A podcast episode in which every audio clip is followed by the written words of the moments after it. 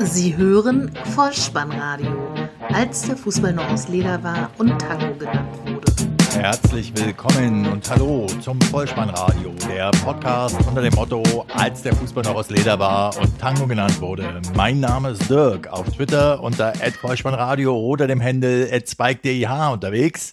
Und ich begrüße euch recht herzlich zur 54. Ausgabe des Vollspannradios der VSR 028 mit dem Titel Ja Mai, der Mai, die Meisterschaft. Die Nachlese zum Spieltag Nummer 31. Zeitpunkt der Aufnahme ist Sonntag, der 30. April. Es ist so gegen 19.30 Uhr. Das letzte Sonntagsspiel wurde gerade abgepfiffen und ich bin in den Vorbereitungen zu den ersten Mai-Feierlichkeiten. Von daher wird diese Episode auch etwas anders daherkommen. Sprich, sie wird etwas kürzer, aber am Ende habe ich selbstverständlich auch für euch noch einen Veranstaltungstipp für den 1. Mai. 24 Treffer sind gefallen an diesem 31. Spieltag. Der FC Bayern München ist zum 27. Mal deutscher Meister. Herzlichen Glückwunsch. Und die Lilien stemmen sich mit Werf gegen den Abstieg. Außerdem habe ich von Rudi Völler geträumt, aber dazu später mehr. Die Momente des Spieltages. Ehre, wem Ehre gebührt. Wir beginnen die Zusammenfassung des 31. Spieltages nicht wie gewohnt mit dem Freitagsspiel, sondern mit der Begegnung VfL Wolfsburg gegen den FC Bayern München. Halbzeitstand 0 zu 3, am Ende 0 zu 6. Dem Gastgeber ist die Gefahr des Abstieges offensichtlich noch nicht vollständig bewusst, denn sonst hätten sie sich etwas mehr auf die Tordifferenz konzentriert. Die Tore im Schnelldurchlauf. In der 19. Minute ein wunderschöner direkter Freistoß von David Alaba. Castells streckt sich vergebens 1 zu 0 für die Münchner. Das 2 zu 0, 36. Minute, das 27. Saisontor von Robert Lewandowski, der in der 45. Minute nochmal nachlegt, mit seinem 28. Saisontreffer wieder die Spitze der Torjägerliste übernimmt. In der zweiten Halbzeit hatte Robin noch Lust und erzielt das 4 zu 0 in der 66. Minute. In der 75. Minute dann ein, ja, ein das Münchner Saisonbild prägender Wechsel, möchte man sagen. Und zwar verlässt Thiago, der wertvollste Spieler meiner Ansicht nach in dieser Saison für die Bayern, den Platz und für ihn kommt der Europameister Renato Sanchez, der bisher, muss man sagen, doch eine Enttäuschung war. Ich denke, jeder Bayern-Fan hat sich etwas mehr von ihm erwartet. Thiago im Übrigen hat seinen Vertrag kürzlich bis 2021 verlängert, also das ist zumindest eine gute Zukunftsinvestition. 80. Minute, Müller erhöht zum 5 zu 0 und in der 85. Minute stellt Joshua Kimmich den 6 zu 0 Endstand her. Die Bayern damit zum fünften Mal in Folge, das ist ein Rekord und zum 27. Mal insgesamt deutscher Meister der Fußball-Bundesliga. Herzlichen Glückwunsch! Und meine bescheidene Meinung zu den entgangenen Titeln im DFB-Pokal und in der Champions League lautet, ich meine, die Bayern haben einen italienischen Trainer und jetzt kommt der Fahrradkettensatz von wegen hätte, hätte, Fahrradkette. Hätten die Bayern im DFB-Pokalfinale einfach einmal nur klug italienisch gespielt, wäre mehr drin gewesen. Dies gilt allerdings auch für die Partie gegen Real Madrid und da beziehe ich mich äh, insbesondere im Hinspiel auf die zweite Halbzeit und auf die Schlussphase im Rückspiel, bevor es dort chaotisch wurde, in beiden Wettbewerben, also sowohl im DFB-Pokal gegen die Dortmunder als auch in der Champions League gegen Real Madrid, waren die Bayern in Momenten in der Vorhand und hätten diese einfach nur klug italienisch zu Ende spielen müssen. Aus Bayern Sicht sicher schade, aber jetzt können wir schauen, wie titelhungrig Carlo Ancelotti in den nächsten Jahren sein wird. Und warum sind die Bayern schon deutscher Meister am Ende des 31. Spieltages? Weil, ja, weil es zwei Nullnummern gab, die wir jetzt zusammenfassen. Kommen wir zu den Nullnummern an diesem Spieltag. Der Tabellenzweite und der Tabellendritte, jedenfalls der dritte bis Samstagabend noch. Beide Mannschaften spielten zu Hause nur unentschieden 0 zu 0 und zwar zunächst die Borussia aus Dortmund, die den ersten FC Köln empfangen hat.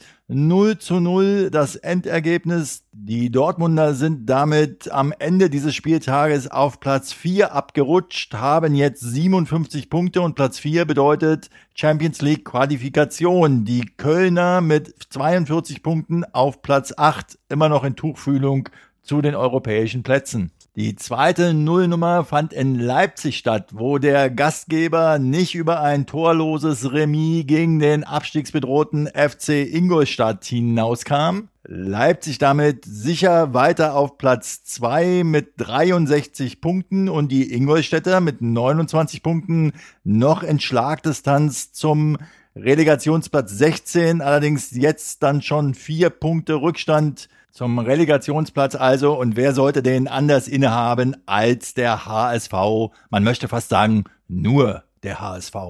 Auf geht es nach Mainz, wo der erste FSV Mainz 05 die Borussia aus Mönchengladbach empfing und 0 zu 1 zur Halbzeit zurücklag. Am Ende stand es 1 zu 2. Eine bittere Heimniederlage für die Mainzer, zumindest nach dem, was ich von diesem Spiel in der Konferenz sehen konnte. Aber wenn der Gegner einen Mann im Team hat, der auf den Namen Schulz hört, dann sollte man dieser Tage schon sehr, sehr genau aufpassen, um nicht ins Hintertreffen zu geraten. In der 31. Minute nämlich bereitete eben dieser Schulz das 0 zu 1 vor. Torschütze war der Torschütze vom Dienst für die Gladbacher, Lars Stindl, in der 46. Minute dann Nico Schulz höchst selbst zum 2 zu 0 und das war dann schon die Vorentscheidung, denn die Mainzer konnten in der 89. Minute nur noch zum Anschlusstreffer kommen. Torschütze nach einer Eckballserie war Muto. Die Gladbacher mit diesem Erfolg auf Platz 9 mit 42 Punkten. Der erste FC Köln aufgrund der besseren Tordifferenz punktgleich einen Platz vor ihnen. Vielleicht können sie ja aus diesem Duell Platz 8 gegen Platz 9 ihre Motivation für die restlichen Spiele ziehen. Und die Mainzer noch ganz, ganz dick mittendrin im Abstiegskampf mit 33 Punkten, Platz 14 derzeit. Und mein ganz persönlicher Favorit auf Platz 16 am Ende der Saison die Begründung könnt ihr in den früheren Episoden des Vollspannradios dieser Saison nachhören. Weiter geht's in Bremen, wo die Mannschaft der Stunde, nämlich die Bremer, die Berliner Hertha empfangen haben und nach einer Viertelstunde, nach 15 Minuten war alles schon entschieden. In der neunten Minute machte Bartels das 1 zu 0 und in der 15. Minute Kruse, Max Kruse zum 2 zu 0 nach einem Fehler von Jahrstein, der den Ball Bartels in den Fuß spielte und der dann einfach nur querlegte auf den Max, der fast so souverän wie sein Namensvetter den Rasenfunk moderiert, den Ball in die Maschen schob. Hertha zeigte das typische Auswärtsgesicht, steht aber noch immer auf Platz 5 und ich höre schon die Kommentare, so lange Platz 5 gehalten und am Ende wieder durchgereicht. Aber mal ehrlich, wer will denn wirklich Europa League spielen? Frag nach bei Christian Streich. Als das Ganze noch UEFA Cup hieß und es heiße Schlachten zum Beispiel zwischen Uerdingen und Dresden gab, ja, da, da war das anders. Aber die Bremer in ihrer derzeitigen Euphorie, die haben da ganz bestimmt Lust drauf und ehrlich, es sei ihnen zu gönnen. Ob es gut ist mit diesem Kader, das ist wieder eine ganz andere Frage. Ja, und wenn ich euch schon auffordere, Christian Streich zu fragen, dann muss ich ihn natürlich auch im übertragenen Sinne zu Wort kommen lassen. Und das mache ich am besten, indem ich nun das Spiel SV Darmstadt 98 gegen den SC Freiburg bespreche. Christian Streich hat die Frage Europa League oder nicht, denke ich, für sich schon beantwortet und sich eher dagegen entschieden. Die Darmstädter gewinnen souverän 3 zu 0, 2 zu 0 war der Halbzeitstand, 1 zu 0 in der 22. Minute durch Platte. Dann in der Nachspielzeit der ersten Halbzeit noch das 2 zu 0 der Torschütze Gondorf nach einem Freistoß von Vranjic. Und in der 65. Minute das 3 zu 0 der Endstand durch Sven Schiplock.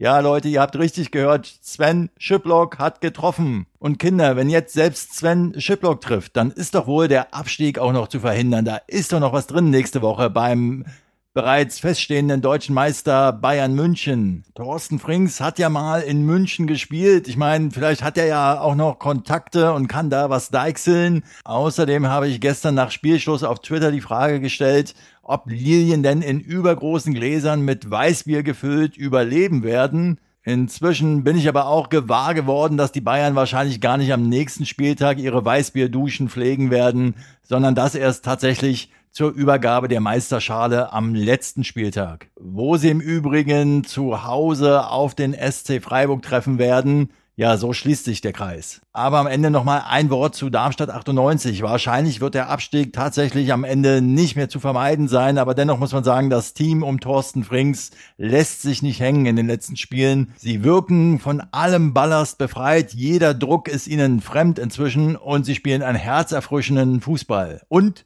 sie schießen Tore. Auf geht's in die Stadt der Puppenkiste, wo der FC Augsburg eine ganz, ganz wichtige Begegnung im Abstiegskampf gegen den Hamburger SV absolvierte und am Ende überraschend doch in der Höhe 4 zu 0 erfolgreich war. 2 zu 0 stand es zur Halbzeit, die Torschützen 28. Minute, Altin Top der in der 42. Minute nochmal nachlegte nach einem schön anzusehenden Konter. Finn Bogerson, der endlich wieder für die Augsburger aufläuft, schlägt einen Ball auf Max der auf der linken Außenbahn auf die Reise geht und den Ball in den Fünfer flankt, wo Altintop den Ball einnetzt und die Führung somit ausbaut. Und der Augsburger Philipp Max machte auch in der zweiten Halbzeit von sich reden. Er erzielte nämlich in der 76. Minute das 3 zu 0 mit einem wunderschönen Volleyschuss Finn Bogerson schlägt den Ball von der rechten Seite nach links. Dort war eben Max zur Stelle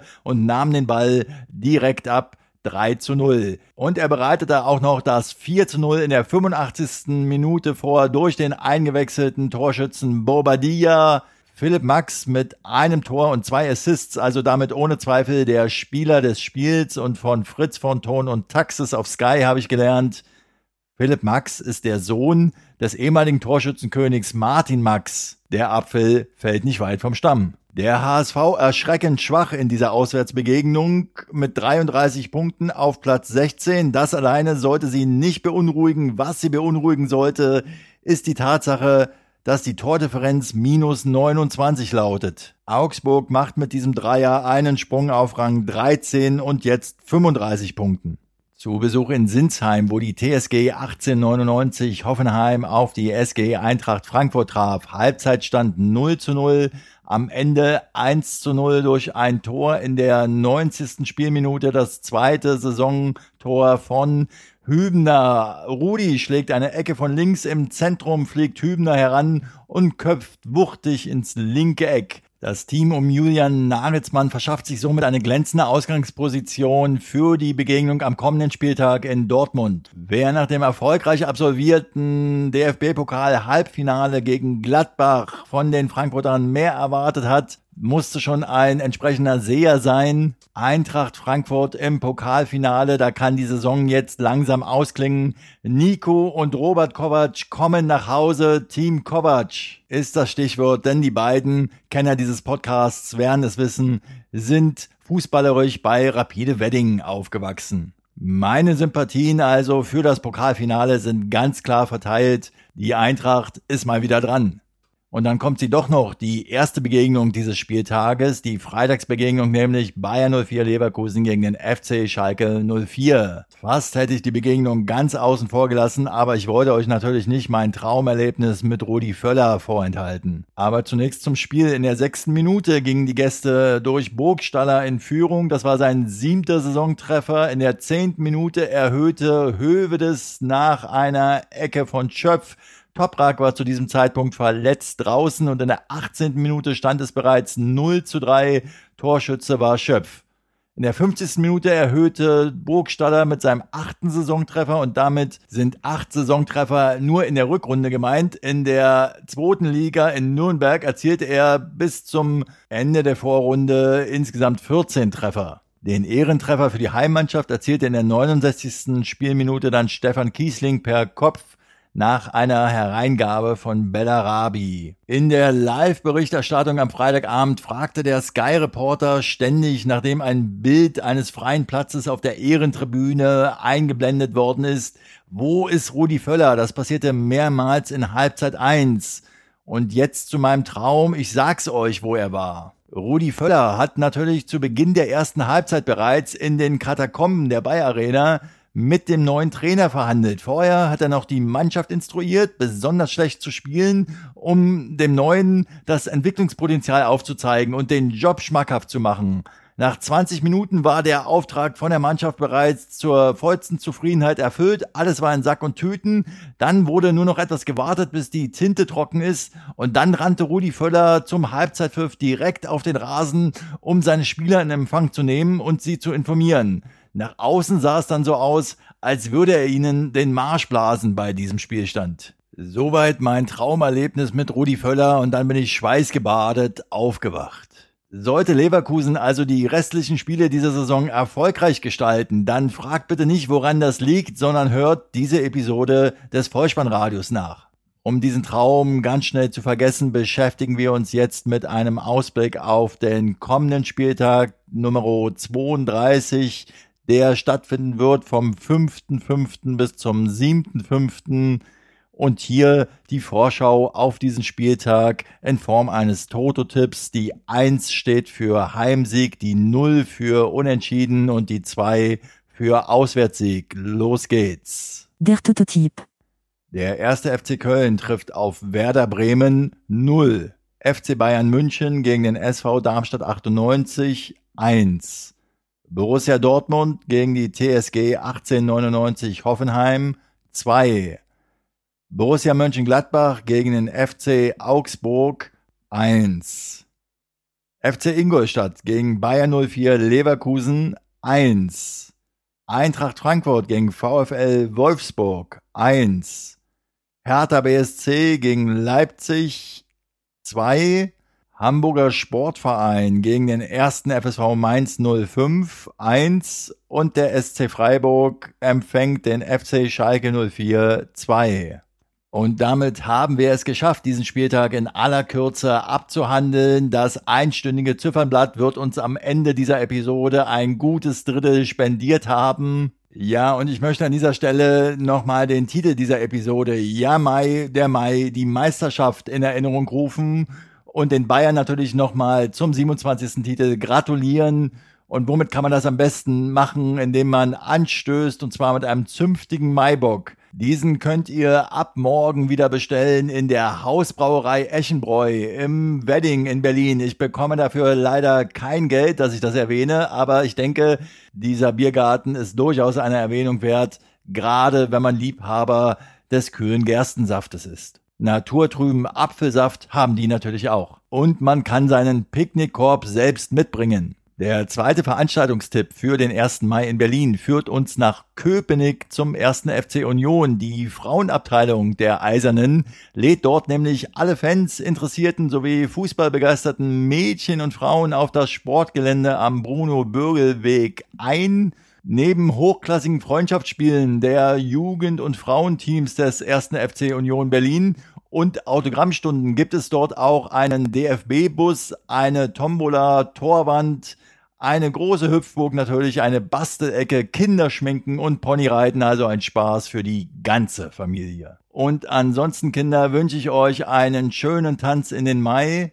Solltet ihr dabei zu viel Maibock erwischt haben, dann möchte ich mit einem Songtitel von Tonsteine Scherben und einem Zitat von Rio Reiser enden. Haltet euch an eurer Liebe fest, wenn ihr denn könnt. Euer Feedback zu dieser Episode könnt ihr auf den bekannten Kontaktmöglichkeiten ablegen, die alle zu finden sind auf der Website bolzenundruppen.potspot.de. Folgt mir auf Twitter unter @vollspannradio und abonniert diesen Podcast, empfehlt ihn weiter denn so verpasst ihr keine Episode. Ich bedanke mich für eure Zeit, für euer Vertrauen in diesen Podcast und schließe wie immer mit dem Hinweis für den Fall, dass ihr die Kugel mal wieder im Netz unterbringen wollt. Kopf, Innenseite, Außenriss und Hacke. Nein, nur mit dem Vollspann geht er rein. Vielen Dank, ciao.